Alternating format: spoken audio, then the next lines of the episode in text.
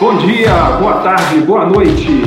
E se eu te disser que o Topcast está de volta? Pois é, pessoal, estamos aí depois da nossa edição zerinho, começando aqui com o primeiro episódio do Topcast. É, antes de falar do Topcast, falar rapidamente aí para vocês nos seguirem nas plataformas digitais. Então temos aí o Instagram institucional da Top Soccer, que é o Top Soccer BR, né? Todo mundo pode seguir a gente lá. E temos um topsoccer.vip. É um Top Soccer exclusivo aí para os nossos clientes, para os nossos atletas, onde a gente passa informações aí relevantes para dia a dia de todo mundo aí, para a carreira de todos. Então fiquem convidados aí a, a nos seguirem. E lembrando também que o podcast, né, o Topcast, está disponível em todas as plataformas. Então você nos acha no Spotify, no Apple Podcast, no Google Podcast. Fiquem à vontade, divulguem à vontade. E falando aí do Topcast de hoje, como eu disse, o nosso episódio número 1. Hoje estou aqui com Marcelo Claudino e Matheus Carvalho, estão me acompanhando. Nós vamos conversar hoje com um convidado super especial nessa primeira edição, mas antes disso, Marcelo e Matheus, se apresentem, por favor. Fala, Dani, Marcelo. É... Sejam bem-vindos ao nosso Topcast de número 1, né? Depois do nosso Topcast de, de número 0, a gente demorou um tempinho aí, mas a gente está fazendo um, um, um, programa muito bacana para vocês. Espero que vocês gostem. Eu sou Matheus Carvalho, consultor financeiro da Top Soccer, e vamos com a gente. Oi, pessoal, tudo bem? É, a gente tem um convidado muito especial hoje, na minha opinião, é o cara mais bem relacionado do mercado do futebol. Hein? Então, não percam, porque vem muita coisa boa. Bom, pessoal, então vamos lá. Nosso convidado especial de hoje é o Felipe Souto. Seja muito bem-vindo, Felipe. Como estão as coisas por aí? Se apresente rapidamente, por favor. Fala, pessoal, tudo bem? É, já fui apresentado, né? Meu nome é Felipe Souto, 30 anos, atleta profissional de futebol. Tô, tô bem, cara, tô é, aqui em Itu, né? Atualmente atuo no Ituano. É, prazer falar com vocês, participar desse primeiro episódio. Tô me sentindo honrado, né, por ser o primeiro convidado. Espero bater um papo legal com todo mundo e entreter os ouvintes. Legal, legal Felipe. Felipe. A gente tem aqui a sessão Esta é Sua Vida, né? Aquela sessão ali parecendo uma entrevista do Amaury Júnior, né? Então a gente precisa dizer, né, que você nasceu em Belo Horizonte, que você é casado com a Marcela, né, pai de Helena, que tem 11 meses. E qual curiosidade assim da, da pessoa do Felipe Souto aí que a gente poderia falar também é, para quem está ouvindo? A curiosidade, amante da leitura, como você costuma falar, talvez essa seja uma curiosidade não tão comum né, entre é, jogadores, né, entre atletas do futebol, né, especificamente. Mas para introduzir assim, um pouco do, de quem eu sou, é, é basicamente isso. Além de da minha família, né, do meu do meu trabalho que, que eu já pude comentar, acho que esse é, esse é um hobby que eu costumo carregar com, com muita alegria, assim, com muito orgulho, porque é, me faz é, evoluir, assim, né? Adquirir conhecimento e, e buscar ser, ser melhor a cada dia. Não, legal, tem bastante coisa para falar hoje. Bacana demais, Felipe. Agora a gente gostaria de saber um pouquinho, um pouquinho mais a fundo, né, sobre algumas questões. E a minha primeira pergunta para você, eu queria saber como que tudo começou. Como que começou? Como você entrou, né, no mundo do futebol? Onde que isso começou? Conta um pouquinho para gente. Então, eu, eu sou natural de Belo Horizonte, né, como o Marcelão falou, é, e como minha família também é toda daí, o, o não tive nenhum, nenhum é, antecedente assim no futebol, né, um, um, alguém da família que tenha jogado, mas todo mundo apaixonado por futebol e aí logo que viram que é, é eu precisava fazer alguma atividade eu acho que já forçaram ali a escolinha de futebol para ver se sair alguém da família, né? Todo mundo gosta, mas ninguém sabe jogar, então vamos, vamos ver se um da nova geração aí faz as vezes de todo mundo, né? E aí eu entrei na escolinha, eu tinha cinco anos, a escolinha do Labareda, ali quem não conhece, é um clube é, em Belo Horizonte, associado ao Atlético, né? E aí, isso eu tinha cinco anos, fiquei lá até os meus 11 anos, e aí fui fazer a minha primeira e única peneira assim, na vida, que já era nas escolinhas do Atlético em 2002. É, bem, bem tradicional. Eu não sei se hoje é assim ainda, mas na época era bem normal, né? Esse tipo de, de seleção. A peneira com 200 jogadores, cada um tem 10 minutos para jogar no, no, campo de terra. E às vezes tocava consegui... uma vez na bola, né? É, e, e principalmente quando você pegava outros jogadores fominha no seu time, né? Então era quase impossível pegar na bola, todo mundo precisava aparecer naquele pouquíssimo tempo que tinha de jogo. E, e aí eu consegui é, me destacar ali, claro que não, não muito, né? Mas é, o treinador viu certa qualidade em mim e me pediu para retornar na semana seguinte. Eu fiquei é, treinando com, com um grupo durante alguns, algumas semanas, até que foi aprovado nesse mesmo ano, cerca de, sei lá, um mês, dois meses depois. E aí passei por todas as categorias de base do Atlético até estrear no profissional em 2010.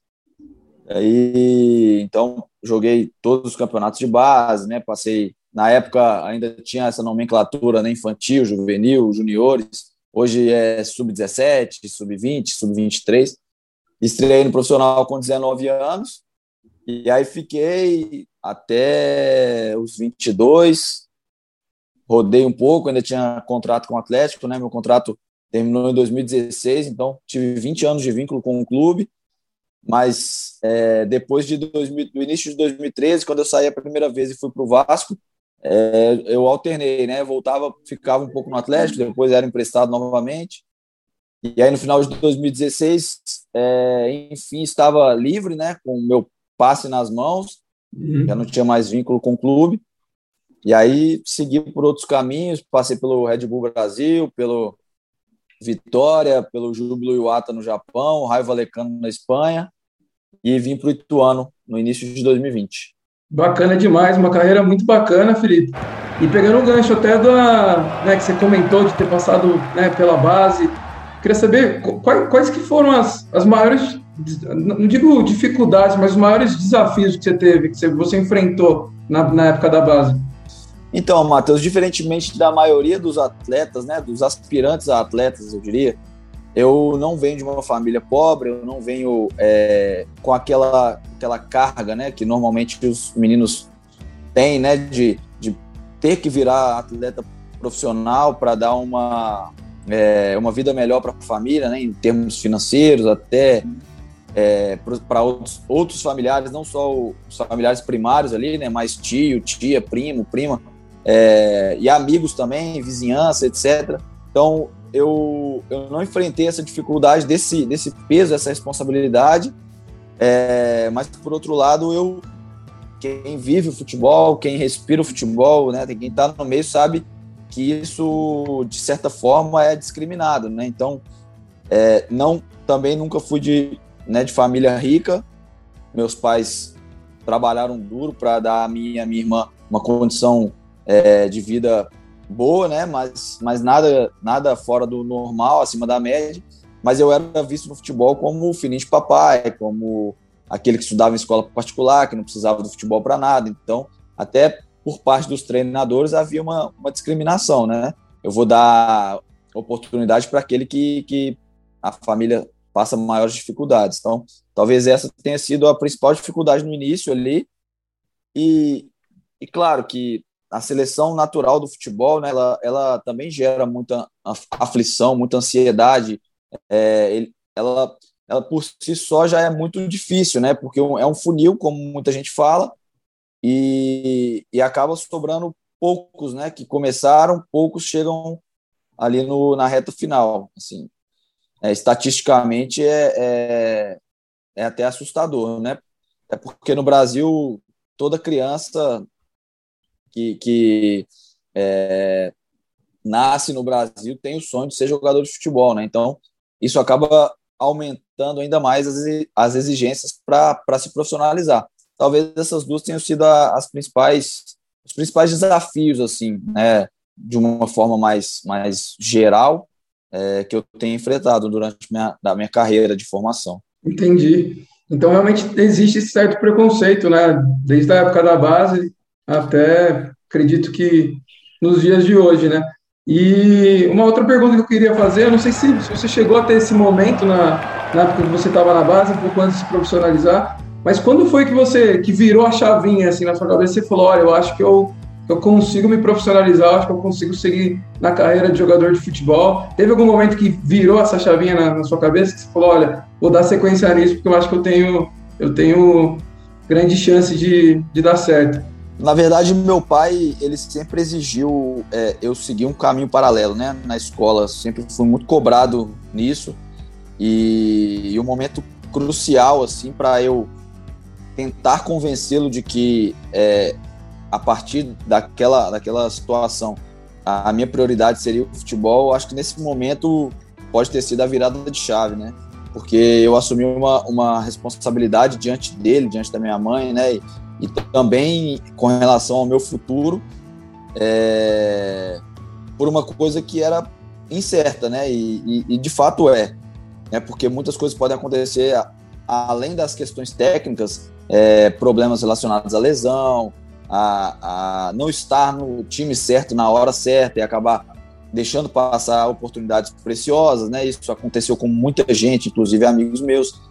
É, talvez tenha sido ali com meus 17 anos, é que não, um pouco antes, com, com 16, talvez, que eu tive que abrir mão da, da escola particular, né, que ele, que ele pagava para mim, para ter que estudar à noite, treinar em dois períodos, e não existia escola particular à noite em Belo Horizonte, então eu comprei essa briga, falei com ele que aquele era um momento de eu me dedicar exclusivamente ao futebol. Eu seguiria estudando até pelo menos concluir o ensino médio, né, naquela, naquele momento. Faltavam mais dois anos, mas eu sabia que o risco era grande e que eu poderia é, é, até comprometer a minha boa relação com ele né, no futuro, porque é, era um caminho duvidoso, uhum. mas era o, meu, era o meu sonho e eu, como já já tinha algum tempo já no Atlético, já tinha passado por algumas categorias, já estava no sub-17 e, e acreditava no meu talento, acreditava no meu potencial e no meu profissionalismo. Ali eu acho que foi o momento mais é, importante né, nessa virada de chave, nessa tomada de decisão que acabou dando certo. Bacana demais. Agora, acho que pegando esse, até esse gancho né, que você chegou a comentar na, né, nessa parte do futebol com a educação, é, o Dani vai até querer saber um pouco mais a respeito disso agora. É, eu estava pensando justamente sobre isso aí. Você falou da peneira, Felipe. É, você estava com quantos anos aí quando você fez essa peneira no Galo? 11. 11 anos. 11 anos. Isso. E a virada de chave veio ali com uns 16 anos, vamos dizer assim, né? Que você viu que dos 11 ali, é, aos 16 você seria um profissional, né? É, conta pra gente aí um pouco como que foi esse. Você falou um pouquinho sobre isso, né? Como é que foi possível estudar é, e jogar bola durante esses cinco anos aí, dos 11 aos 16, é, com essa dúvida, né? Se as coisas dariam certo, se a sua vida era muito diferente aí do que os seus colegas aí de clube desses 11 anos até os 11 anos até os 16. Conta pra gente como é que foi esse momento aí de conciliar o estudo com a bola e se teve algum momento nesse período aí que você pensou, poxa, eu acho que eu vou desistir da bola e vou ficar só com o estudo? Nossa, pergunta é, ela é muito, ela me leva a, muitos, a, a, muitas reflexões, assim, né, a muitas lembranças importantes. Assim, eu sou muito grato aos meus pais, a, é, ao meu pai por ter viabilizado, né, o, o, o estudo, e a minha mãe por ter sido tão é, ativa ali, né, para ter participado tanto nesse processo, assim. Desde o momento que eu entrei na escolinha lá com 5 anos e, e, mais ainda quando dos 11 aos 16, né, nesse tempo que você é, segmentou, eu acabei é, dependendo dela e ela me ajudou muito, assim. Então, a minha vida era realmente muito diferente da grande maioria dos outros jogadores, né, dos outros meninos que estavam comigo, assim. A gente tinha uma rotina é, pesada, quando eu ainda estudava de manhã, era acordar cedo, ir para a escola, aí terminar, né, chegar em casa, almoçar rápido para ir pegar o ônibus para ir lá para o CT, né, para a cidade do Galo, e aí de lá é, já trocar roupa e muitas vezes não tinha campo na cidade do Galo para a gente treinar, então a gente tinha que pegar um ônibus e ir lá para Pedro Leopoldo, treinar num campo alugado lá e voltar. Já chegava lá para seis, seis e meia.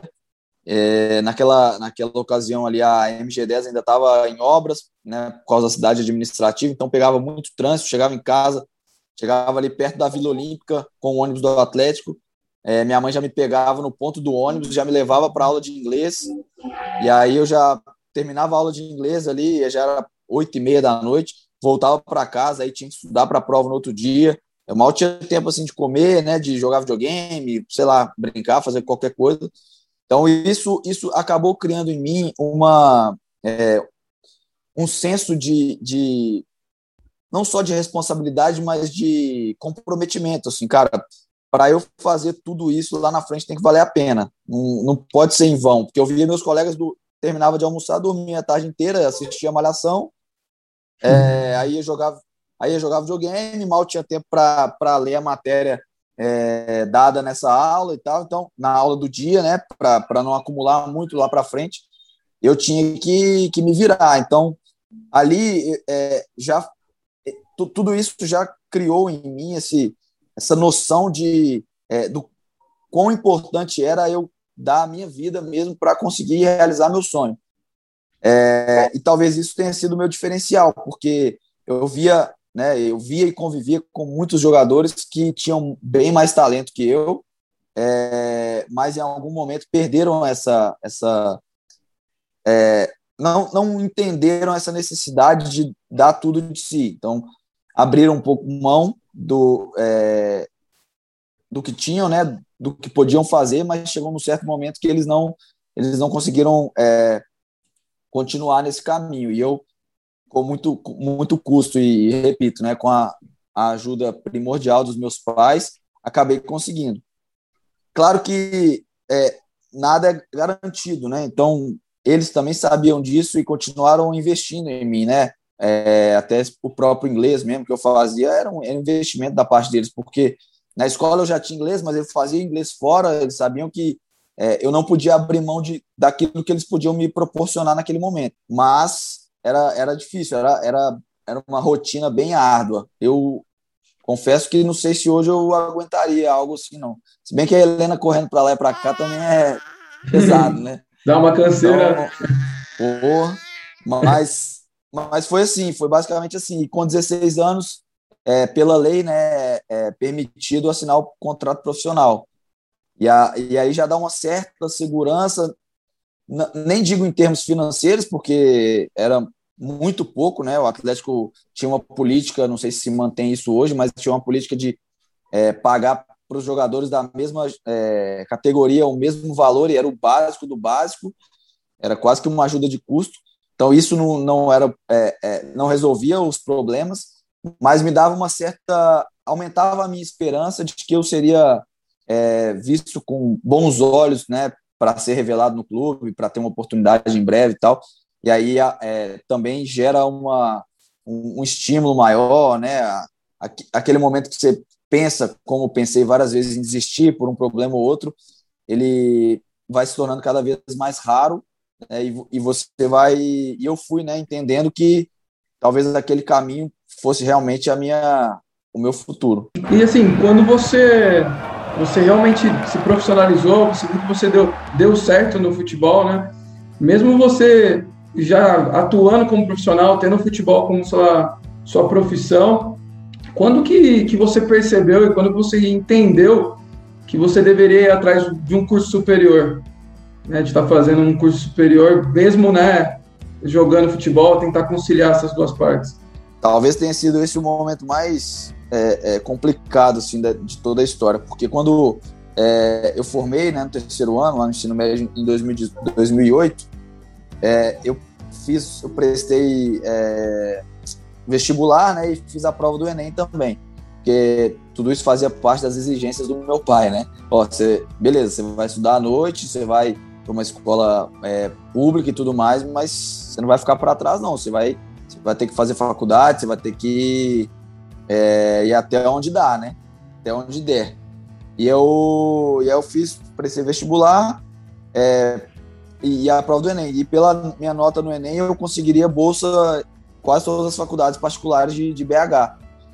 Só que eu tive uma conversa é, talvez tenha sido o divisor de águas ali com o André Figueiredo, que era o diretor de futebol da base do Atlético na época, né? Eu contei para ele essa história e ele já me conhecia desde os meus 12 anos. Ele me chamou num canto e falou assim: Souto, é o seguinte, é, eu entendo tudo isso que você está vivendo, é, eu, como pai, entendo também a posição do seu pai né, nessa história toda, mas esse é o momento de você focar no futebol. Você tem é, 17 anos, já vai fazer 18, e você tem mais, sei lá, dois, três anos para se profissionalizar e, e saber, né, mais ou menos, se você vai se tornar um jogador profissional de sucesso, é bem remunerado e tudo mais, ou se você vai bater cabeça, né, como a gíria diz, né, no futebol, até seus 23, 24 anos e depois é, pensar em outra coisa para fazer profissionalmente. E naquela época não tinha essa facilidade que tem hoje do EAD, né? Não existia faculdade à distância. E eu e ali eu comprei mais uma briga, né? Chamei meu pai, conversei com ele, pai, eu preciso focar agora no futebol, pelo menos durante uns dois, três anos, futebol tem que ser a minha vida, tem que mais do que nunca é, acordar, tomar café, é, treinar, respirar futebol os, os meus, as minhas 24 horas. E ele entendeu. É, claro que continuei fazendo aula particular de inglês em casa, né? Porque eu uhum. morava com ele e tal. Ele não podia abrir mão de tudo e eu entendo perfeitamente do lado dele. Foi muito bom para mim também. Mas o, o, desejo de. Eu sempre tive isso, assim, né? É, meu pai, ele vem de uma família pobre e do interior, então ele, ele, ele conseguiu tudo que conseguiu na vida através do estudo. E ele tentou de todas as formas passar isso para mim, para minha irmã, e, a, e, eu acho que a, a, a entrega da chave, né, para as nossas vidas era o momento que nós formássemos na faculdade. Então aquilo ficou na minha cabeça, por mais que ele tenha compreendido é, o meu sonho, né, e, e, o que eu precisava fazer para realizá-lo, ficou sempre na minha cabeça assim, cara, eu preciso ter um curso superior até para dar essa esse prazer para o meu pai, sabe? Até para ele poder respirar em paz, aliviado é, uhum. já, já ciente de que ele tinha cumprido a missão dele. Então isso ficou na minha cabeça até que em 2013 eu, eu tive a oportunidade de ir para o Vasco, né? E, e a Estácio, a Estácio de Sá, né, a universidade, tinha a faculdade à distância. Daí eu comecei a, a fazer, né? Eu prestei mais um vestibular, passei e fiz o, fiz o curso superior. Qual curso que você fez? Fiz administração. Bacana demais, Felipe. Assim, é, a gente vê que muito muito atleta, né, ele ele às vezes não consegue conciliar algumas coisas exatamente pela rotina, né, que é de, de treinos, né, de viagens e tudo mais. É que, que tipo de conselho que você pode dar, né, para um atleta que, que, que tem esse pensamento que ah, não consigo fazer as duas coisas ao mesmo tempo, vou procurar fazer um curso superior só quando eu me aposentar. Que, que tipo de conselho que você dá para esse tipo de atleta? É possível sim, né? Se formar enquanto você tem uma carreira né, de atleta profissional?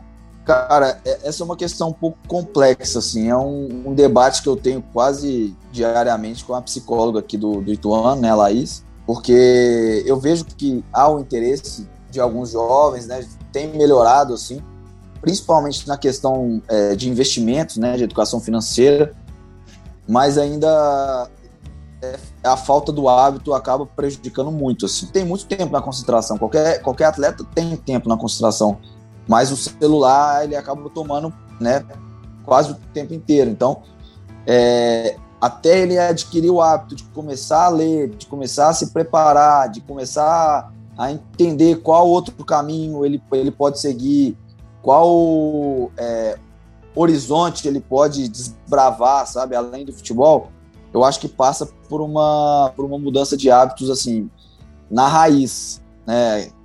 Então, eu, eu tive que é, entender desde o início que eu não podia ter a mesma rotina dos meus companheiros, assim. Não podia prejudicar a minha performance, né, é, no futebol. Então, o atleta tem que ter uma alimentação diferenciada, ele tem que ter é, atenção ao sono, né, ao descanso, ele tem que se, é, se dedicar ali na, na questão física, técnica, tática. Isso tem que ser a prioridade, né? Até porque essa é a minha profissão mas eu posso aproveitar o meu tempo livre de outra forma. Eu posso aprender novas, é, sei lá, uma língua diferente, eu posso aprender assuntos diferentes, né, que não necessariamente passem pelo futebol, mas a grande verdade é que tem sido cada vez mais difícil é, mudar essa questão do hábito, sabe? Até mesmo na questão dos investimentos, vira e mexe, chega um jogador, um, né, um mais jovem assim, e me pergunta: é, é, Felipe, você pode me ajudar a, a, entender melhor o mercado financeiro e tudo mais? Daí a minha resposta é automática.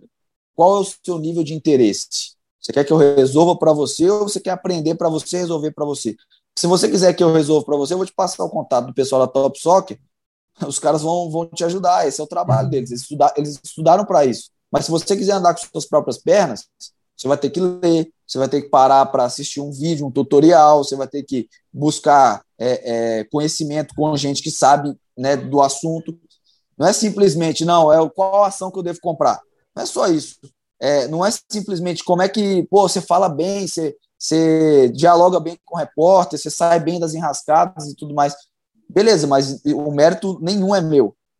Eu, eu sei que eu, eu, não, eu não nasci assim, eu tenho que preparar, me preparar todo dia, eu tenho que é, é, entender as técnicas ali de falar e tudo mais, e isso não é, é inato, né? Não é uma coisa que nasceu em mim e vai ser assim para sempre, e com você o contrário. Não, você pode se preparar, mas você está disposto a isso? Ou você quer uma receita pronta?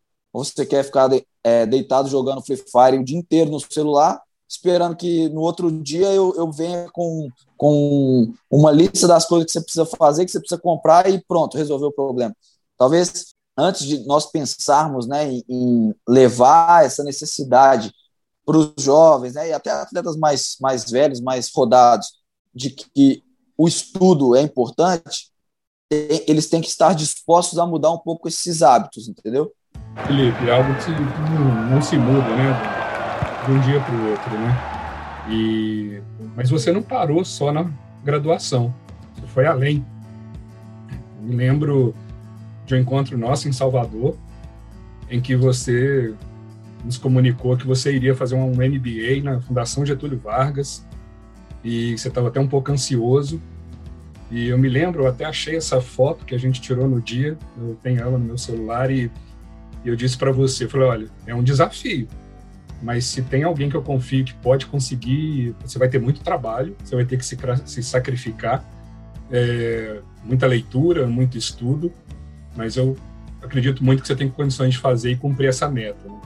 E, e, por que que você também buscou o MBA, né? Assim, o que que esse aprendizado trouxe é, de experiência para você, né? O que, que você aprendeu de diferente na, na pós-graduação? Marcelo, você me conhece bem, sabe que eu sou ávido por, por aprender e, e eu não eu não me conformo com muitas coisas que acontecem no, no meio do futebol, né? Que é um meio que eu vivo desde, desde muito novo. Então, assim, cara, é, como é que eu posso ser útil nessa mudança? E eu não, eu não vejo um caminho que, que é possível, né? Viável, sem passar por capacitação, sabe? É, eu vejo essa discussão até com relação a, a treinadores, né, no, nos dias atuais e gestores ainda mais, daquela aquela questão assim, qual que é o ideal? O cara que jogou e virou treinador, o cara que jogou e virou gestor, ou o cara que estudou e virou? Cara, na minha opinião, não há nada melhor do que o, o cara que faz as duas coisas, sabe? Porque ele, ele conhece o ambiente, ele conhece o vestiário, ele conhece o que o jogador pensa ao mesmo tempo que ele conhece também as técnicas, sabe? Ele, ele tem um conhecimento científico, ele adquiriu é, é, as habilidades para lidar com tudo isso, não só de forma empírica, sabe? Mas a, a, a questão teórica também. E quando eu formei na faculdade e parei para pensar assim, no que poderia ser o meu, o meu futuro, é, é, invariavelmente vinha na minha cabeça esse pensamento, assim, cara, eu não posso é, me conformar em deixar o futebol é, com tantos gargalos, assim, sabe? Com tantos defeitos fáceis de, de mudar. Óbvio que tem todo um sistema, que tem a, a questão do, do, tradicionalismo, né, que impera ainda muito no Brasil, a, a, a influência da imprensa, a influência da paixão do torcedor, que até certo ponto é o que move o esporte, mas a partir da, é, depois desse limite, ela começa a minar, minar o esporte, né? acaba gerando dúvida nos, nos gestores, acaba é, pressionando para tomar decisões que não, não devem ser tomadas. Enfim, talvez é, pensando em tudo isso, eu busquei o curso, né, o, o MBA. Foi um curso legal para caramba, assim, é, ter a chancela da FIFA, da FGV, do CIS, né, que é o Centro de Estudos lá da Suíça, ter conhecido muita gente, o networking realmente foi muito importante, foi muito legal. É, academicamente falando, você tinha me dado essa dica, né, de que seria pesado, e realmente foi, porque é, tem a demanda ali do TCC, né, de encontros presenciais, até alguns que eu não pude participar, mas é, no final das contas eu acho que foi válido assim para eu começar a me, me situar, né, como como vai ser o Felipe Souto daqui a um tempo quando parar ou como já pode começar é, a, a, agir esse Felipe Souto nesse momento que ainda é atleta, mas que tem que ter voz é, no, no futebol, no ambiente, né, entre os, entre os, atletas, entre os outros atletas, mas também num diálogo com, com o diretor, com o técnico ou com a própria imprensa.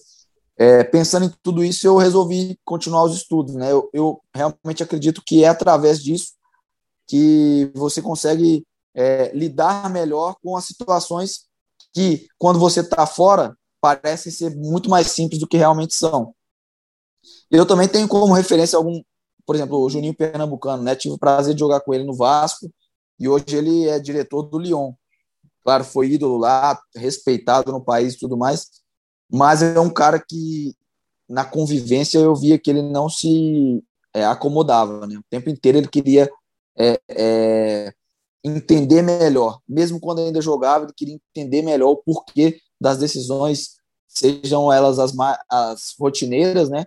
ou as mais é, é, pontuais, assim, específicas, né? Tipo, por que, que nós estamos ficando nesse hotel e não naquele? Por que, que a viagem vai ser hoje e não vai ser amanhã? Ah, por que, que tal jogador ganha tanto e tal jogador tanto? Por que, que tal moleque da base renovou por cinco anos e o outro ali só tem mais um ano de contrato? Tudo isso intrigava o Juninho. E eu, eu via, né? Porque eu estava com ele todo dia naquele, naquele momento talvez tenha acendido uma luz na minha cabeça e que foi possível é, é, seguir, né? Só depois que eu, que eu concluí a graduação e foi, foi nesse MBA. Felipe, muito legal aí né, essa sua paixão aí por, por aprender, né? E uma coisa que você citou no começo, quando o Marcelo perguntou uma característica, alguma coisa que diferenciava aí o Felipe Souto, você falou da leitura, né? É, de onde que veio aí essa paixão pelos livros, né? Você lê aí quantos livros por ano? Ah, Daniel, depende, assim. Antes da Helena eu lia, sei lá, ah, é, volta de... Antes da Helena e depois da Helena, né? A gente tem que... É, pois é. E até a leitura começa a ser um pouco diferente, né? Com, com ela, assim, Óbvio que o tempo livre que eu tenho em casa é praticamente todo dela, né? Dela e da Marcela. É... Mas a leitura começa a ficar um, pouco mais é, leve, né? Tem que ser assim, ler livros muito teóricos quando quando tô com ela, assim, né? Quando tô preocupado se ela vai acordar ou não e tal, acaba não gerando muitos frutos não. Mas eu eu assim, eu costumo ler entre 30 e 40 livros por ano, depende, assim. Mas quando eu estava estudando, né, eu lia um pouco menos, né, porque tinha né, as, as, coisas da, do MBA e tal, acabava lendo um pouco. Mas uma curiosidade é, é, dentro disso, assim, que eu tenho que, que mencionar, assim, é o Wallace, né, o zagueiro que está no Vitória lá, a gente jogou junto lá. Eu ia perguntar. E ele é um cara...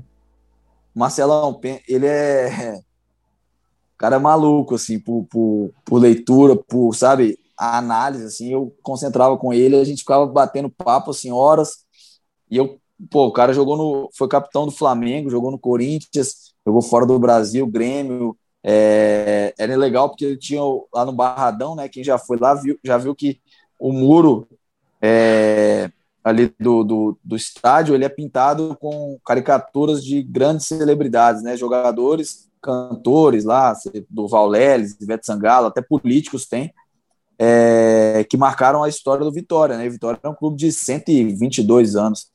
E o Wallace está lá no muro, né? Então o cara é referência assim para muita gente, para torcida e para mim ainda mais, né? Eu via na concentração o Wallace levava cinco livros para ler, tipo, de, colocava na mesinha de cabeceira assim, aí tinha é, pô, Dostoiévski, Nietzsche, é, Nietzsche é, não, um livro de PNL, um livro de poesia.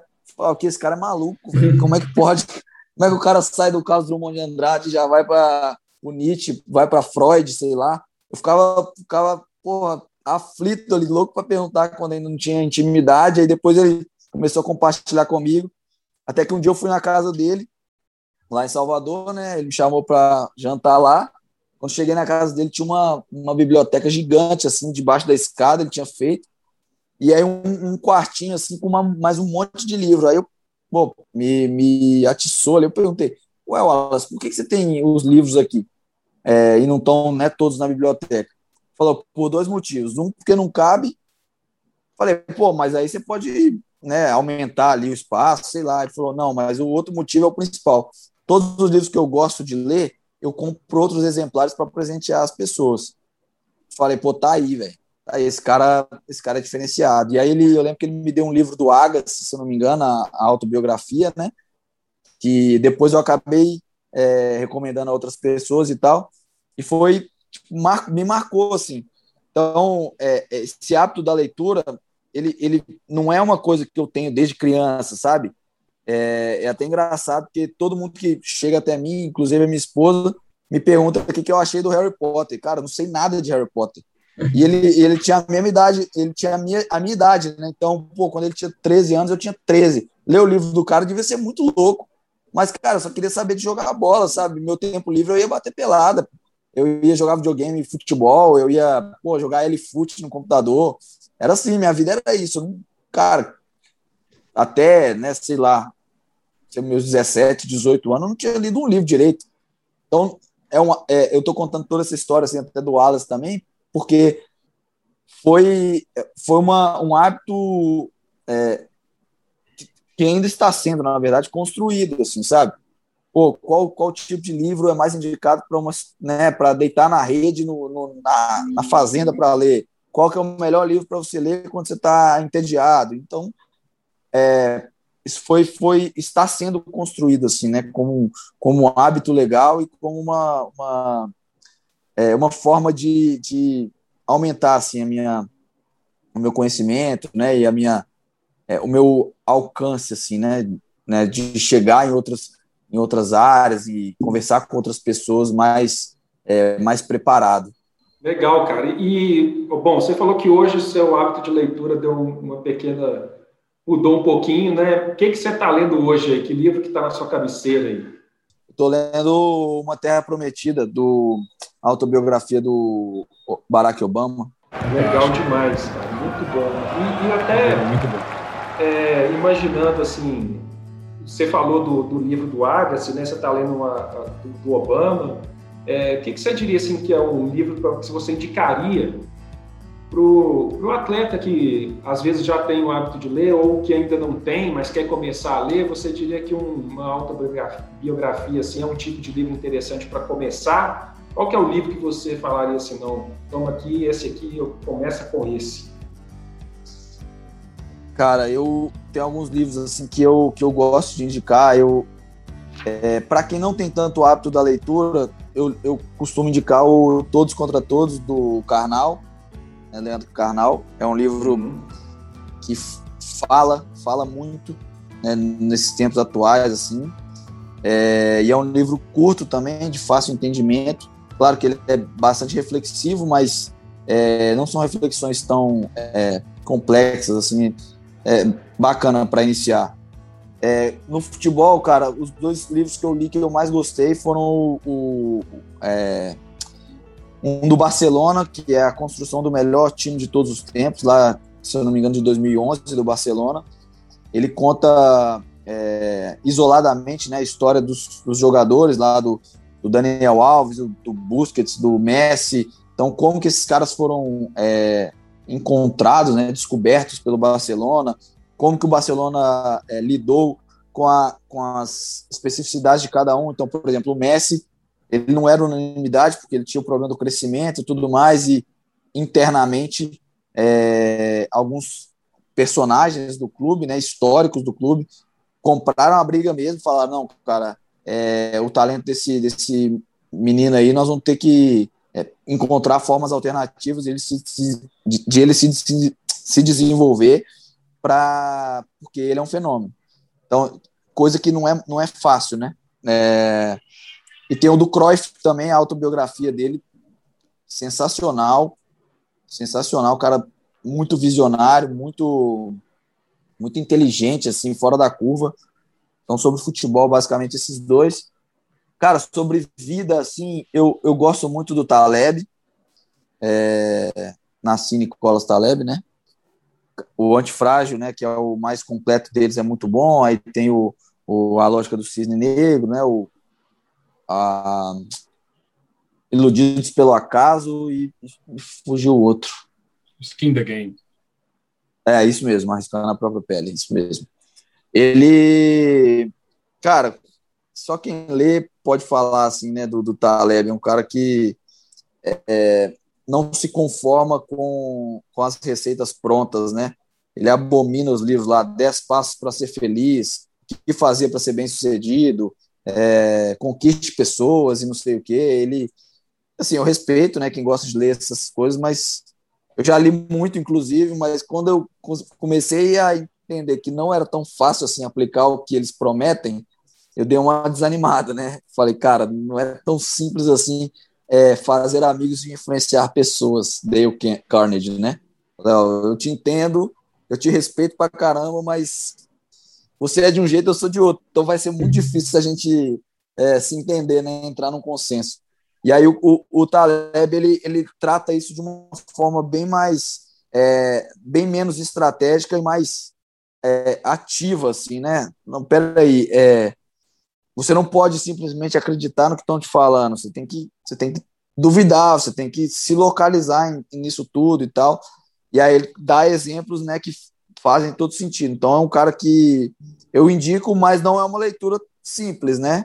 É, é uma leitura que exige assim concentração, é, releitura, né?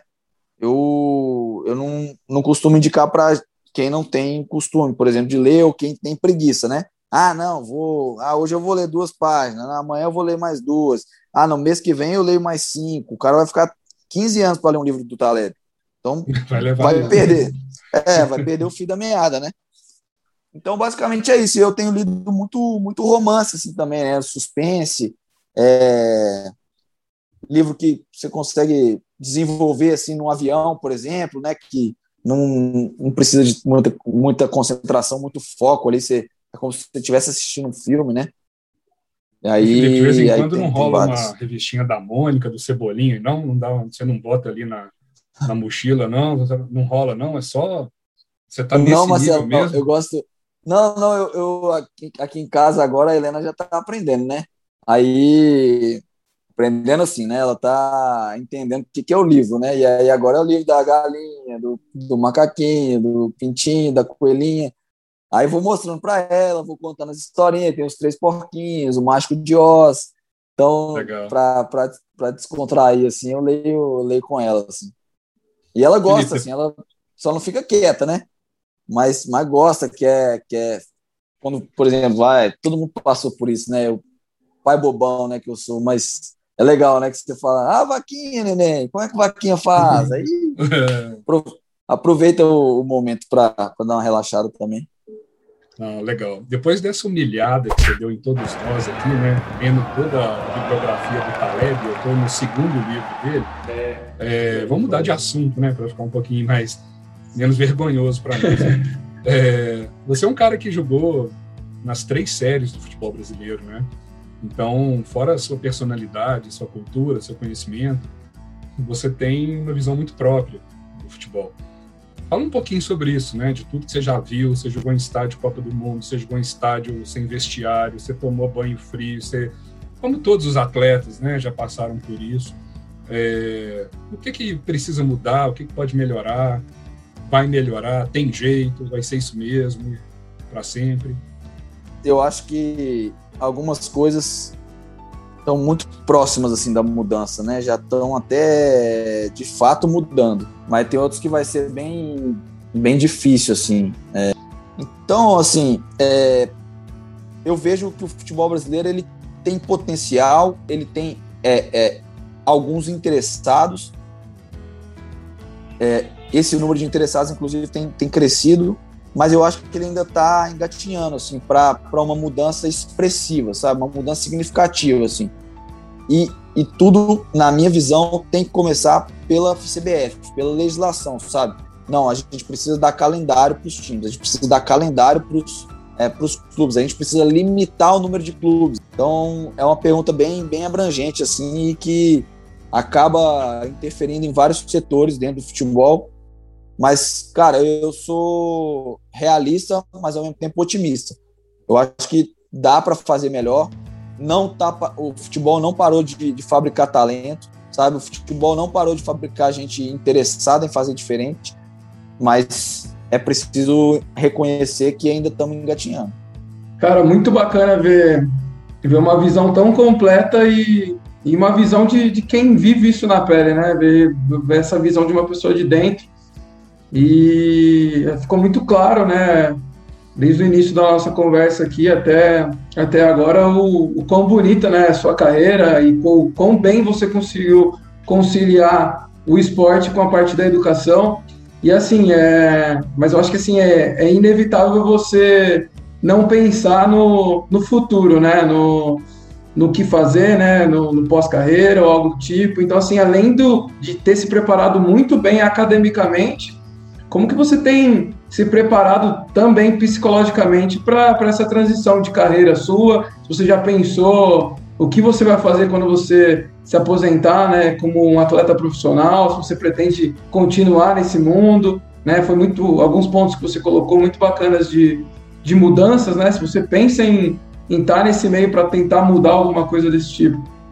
Eu já fui muito resistente a isso, assim. Eu queria meio que começar do zero, né, quando eu me aposentasse. Mas eu já entendi que não vai ser possível, assim, eu não posso abrir mão de tudo que eu vivi minha vida inteira, né?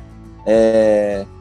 E ao longo do tempo, assim, eu tenho tentado ser o mais observador possível. Tudo isso que eu estou falando é, é... não vai passar de reflexão, de análise, se eu não entender de que forma eu posso contribuir para ser diferente, para ser melhor. Então, eu, eu, eu tento todos os dias é, ser bem observador, ser bem analítico é, é, e também já começar a agir também. Assim, eu sou capitão aqui no Ituano, né? E, e eu tenho oportunidade algumas vezes de, de discutir alguns assuntos que outros jogadores não têm e até nem tem tanto interesse em fazê-lo, né? Então, é, isso tem me, me ajudado bastante, sabe?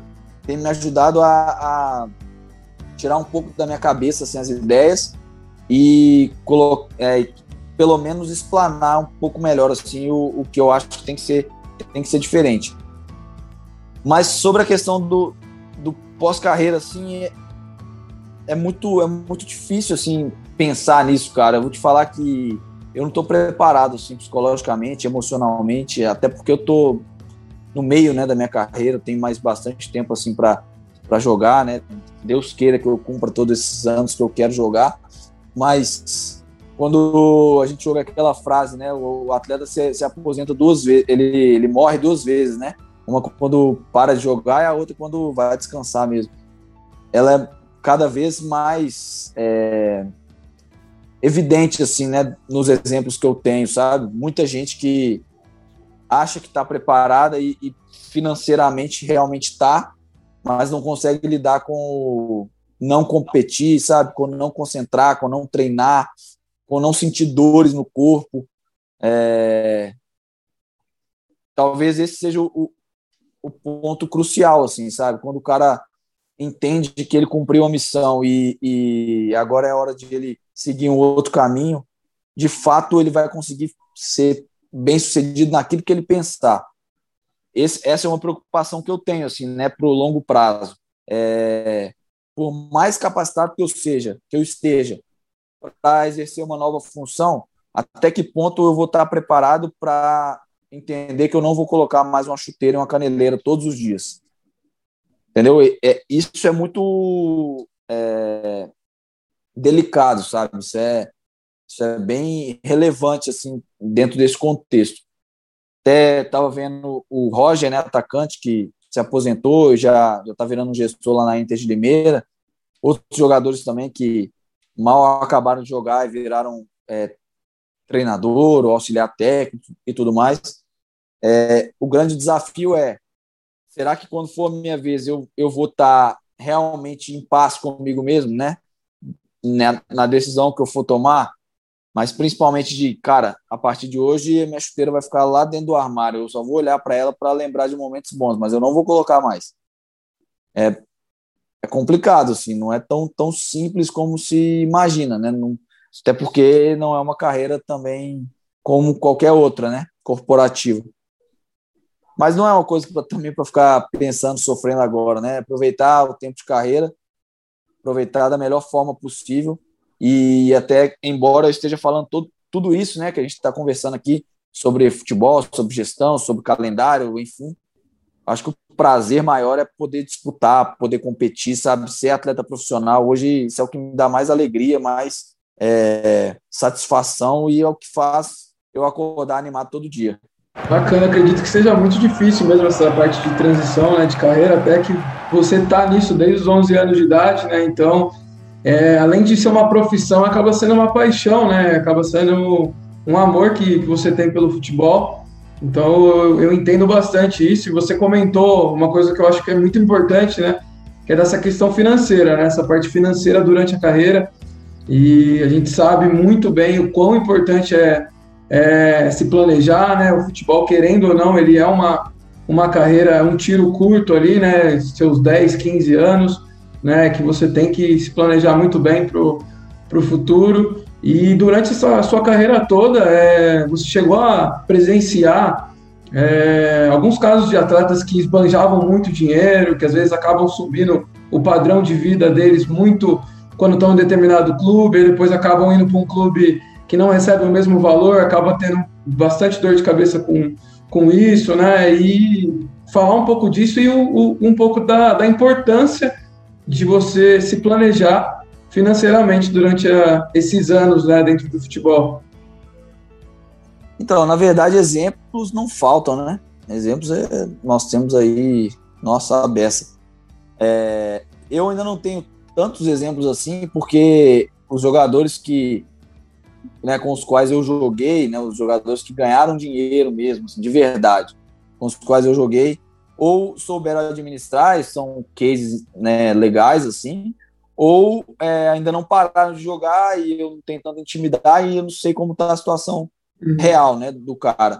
Mas está cada vez mais claro assim, para todo mundo que lidar com dinheiro, né, lidar com essa educação financeira é, é indispensável, entendeu? É imprescindível, não dá para pensar de outra forma, sabe? Cara, ainda mais na realidade do futebol brasileiro, né, que nós vemos todo dia. Às vezes a gente pensa no pós-carreira, às vezes a gente pensa no é, daqui a não sei quantos anos, mas, cara, tem que pensar no mês que vem. Tem gente que não tem dinheiro para pagar o aluguel do mês que vem. Por quê? Porque não guarda, sabe? Simplesmente porque não poupa, não tem, não tem a gestão correta do, do recurso.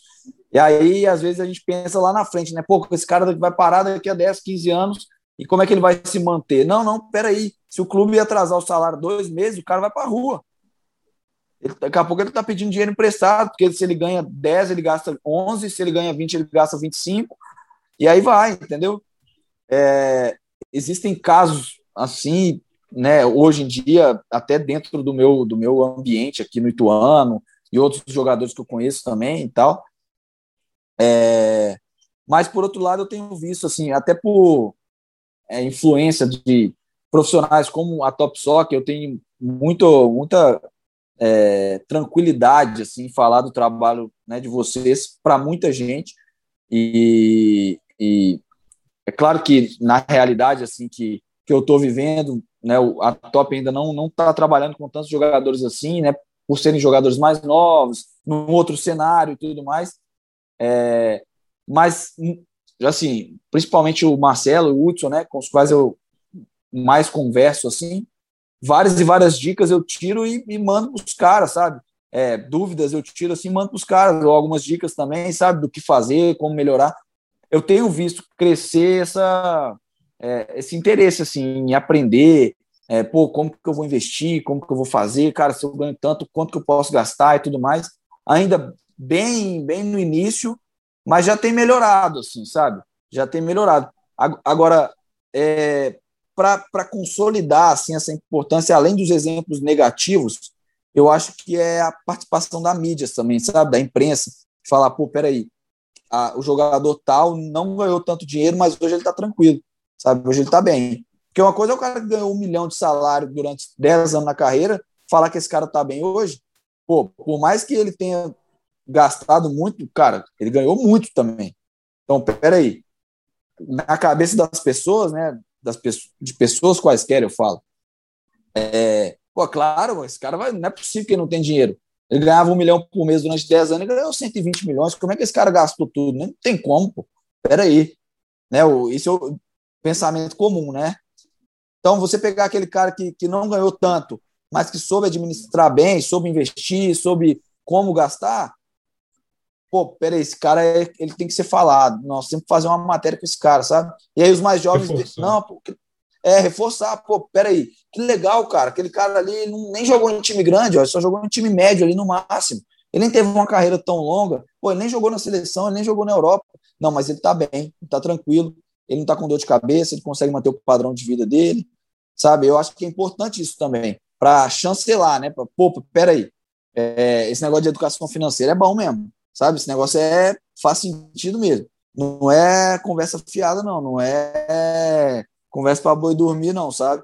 E também a, a assim, o, o, clube, né, investir nisso, abrir o, o espaço para né, pessoas bem intencionadas e capacitadas para palestras, né, workshops e tudo mais, falar, pô, peraí, como que eu posso fazer? O que, que, é, que, que é guardar dinheiro? É colocar debaixo do travesseiro? Ou é colocar na poupança, ou não, peraí, eu posso fazer uma coisa mais profissional aqui. É um caminho que passa por todas essas é, é, todas essas atitudes diferentes, assim, sabe, de todos os players, né? E também do educador financeiro, né? Daquele cara não ser o, é, o empregado da corretora que vai falar que a corretora é boa demais. Esse cara é visto como bom consultor, como bom educador, mas na verdade ele está trabalhando para a corretora ou para o banco, ele não está trabalhando para você. Ele tem que bater a meta dele lá, e se você acreditar na conversa dele, pô, você resolveu o problema dele. Talvez ele te ajude também a resolver o seu, mas é talvez, né? Ele não ele não está muito preocupado com isso.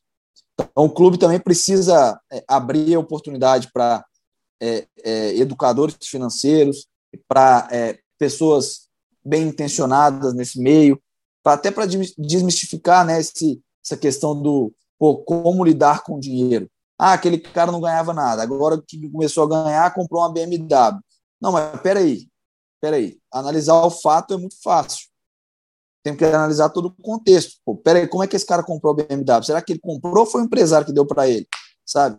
E aí por aí vai. Para nós deixarmos de ser superficiais nesse tipo de discussão, todo mundo precisa agir diferente. Eu, eu vejo isso com muita, com muita certeza, assim, sabe? Todo mundo precisa agir diferente. A começar pelo clube e a terminar ali no atleta, que é o mais, né, que vai ser o mais prejudicado ou mais beneficiado no, no médio e longo prazo. Né? Legal, Felipe.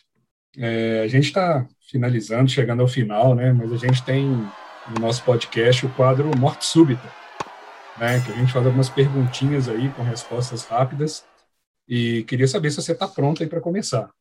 Não é nada assim muito desafiante, não, mas a gente quer vai estreando, querer... estreando esse quadro, hein? Estreia do, é, do Morte Súbita aí na, no Topcast. Mas que não pode Bora, faltar, né? Alguns chamam de momento Marília Gabriela, né? o momento ping-pong, mas enfim, tem que ter no podcast. Primeira partida mais marcante.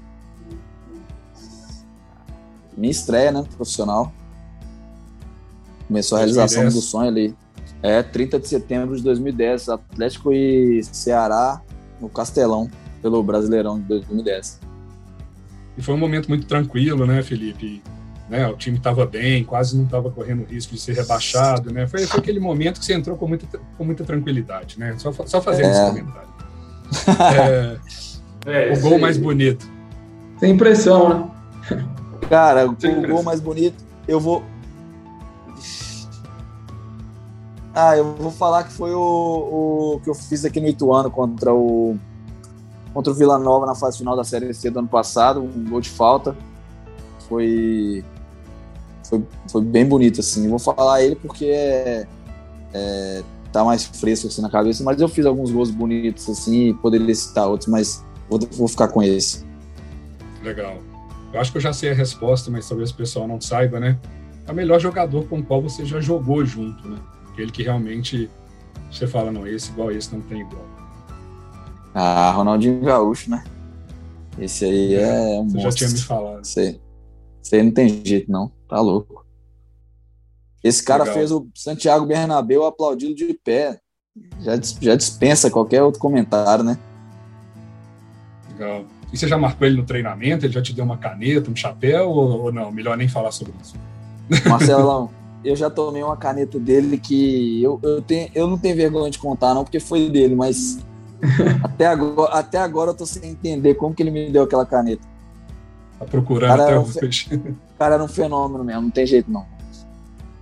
Maior alegria na vida, no futebol? Ah, na vida foi o nascimento da Helena, né? É, isso aí, isso aí é incomparável, não tem nada que faça mais é, a perna tremer do que isso, não. Agora, no futebol, no futebol, pô, difícil falar assim também. É, primeiro gol, talvez. O primeiro, vou falar do primeiro jogo, porque foi ali que o sonho começou a se realizar, né? Não, não tem jeito de não ter sido um momento especial, assim, né? Agora, uma bem fácil, né? Define o Brasil pra gente. Brasil não é para amadores. É, é assim que você, é assim que vocês falam. Muito bom, excelente. Isso aí, eu, isso aí, eu, aprendi com o Hudson, mas eu sei que é um, é um lema da, da Top Soccer. Não é fácil, Brasil não. não é para os fracos, né? Putz, nem fala, cara. Mas é, é, outra coisa que a Marcela, né, minha esposa, fala muito e é assim, aqui em casa é, a gente sempre fala que o, o problema do Brasil é o brasileiro e a solução para o Brasil é o brasileiro também, né? O mesmo cara que, que rouba o, o, auxílio emergencial é o cara que faz vaquinha para ajudar o vizinho a é, consertar o telhado. É uma coisa é, curiosa, né? Mas é isso é nosso, né, cara? Isso é o brasileiro, né? Verdade. E agora, né? Finalizando o nosso momento Clodovil, né? Eu queria que você olhasse para a lente da verdade, né, do seu celular e respondesse, o que está mais fácil, né? Marcar o adversário no campo ou correr atrás de Helena? Rapaz, o adversário nunca foi tão fácil assim. É, né?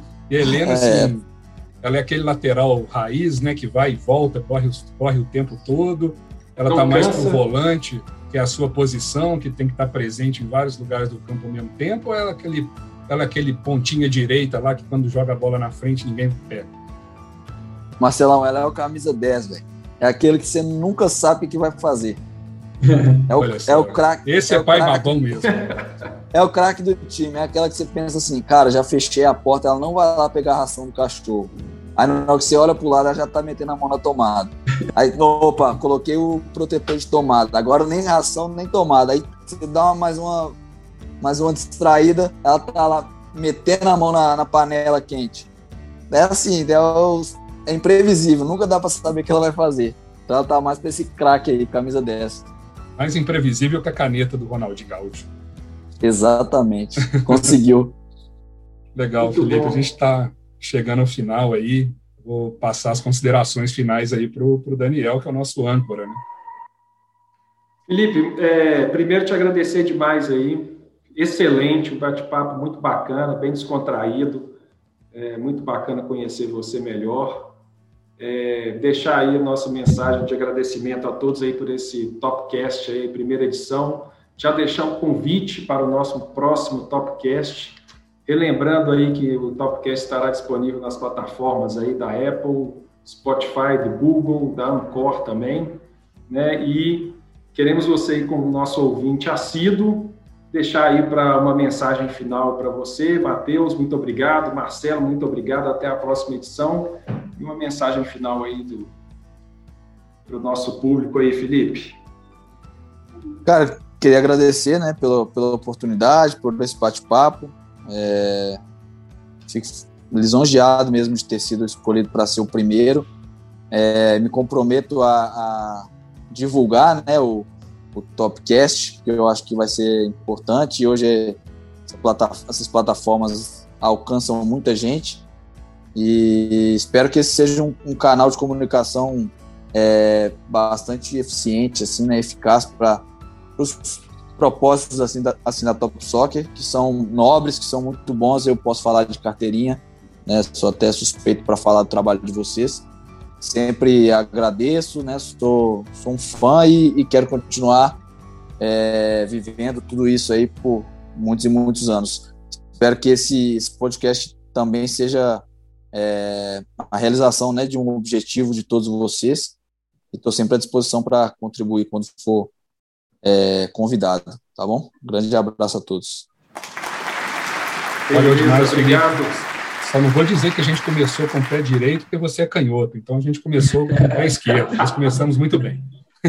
Valeu demais, Felipe. Obrigado, cara. Até a próxima, pessoal. Valeu, pessoal. Valeu, pessoal. Valeu, valeu. Grande abraço. Até o próximo Topcast.